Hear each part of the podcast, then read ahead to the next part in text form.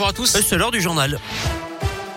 On commence par les conditions de circulation délicates sur les hauteurs à cause de la neige en Auvergne-Rhône-Alpes ce matin, notamment la Loire, la Haute-Loire, le Puy-de-Dôme et l'un des opérations de salage hein, sont d'ailleurs en cours.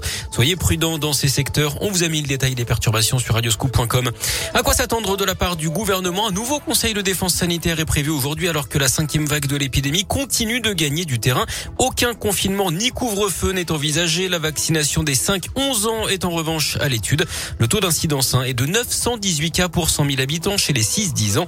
Un calendrier précis pourrait être annoncé après cette euh, réunion. Pour l'instant, la haute autorité de santé recommande seulement la vaccination des 5-11 ans qui présentent un risque de faire une forme grave de la maladie. Ils sont 360 000 en France, mais elle n'a pas encore donné son feu vert hein, pour vacciner tous les enfants. Alors faut-il le faire? C'est notre question du jour sur radioscoop.com. 62 personnes interpellées après les violences en marge du premier meeting d'Éric Zemmour hier à Villepinte, près de Paris.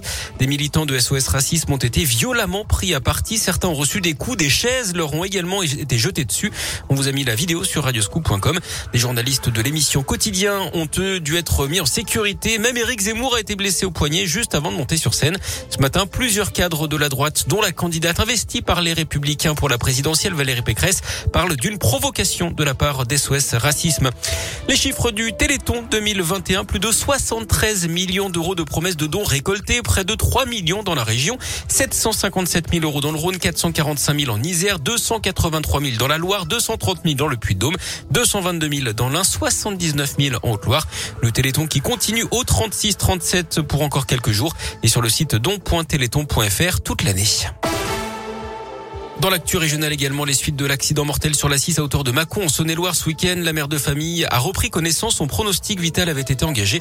Son mari âgé d'une trentaine d'années avait lui perdu la vie quand leur voiture avait été percutée par un poids lourd qui avait traversé la glissière centrale. Le bébé du couple avait été miraculeusement épargné. Une histoire qui se termine bien dans la région. Une habitante de la banlieue lyonnaise s'était fait voler son chat par un voisin pendant une promenade en 2017. Voisin qui avait ensuite déménagé en Mayenne avec l'animal. Mais Itou, c'est son nom, a été retrouvé grâce à sa puce son tatouage à 600 km de chez lui, donc d'après le progrès. Sa propriétaire Merline a été contactée par un vétérinaire de là-bas qui n'avait pas le carnet de vaccination obligatoire de l'animal. Elle a même pu échanger avec le voisin chapardeur.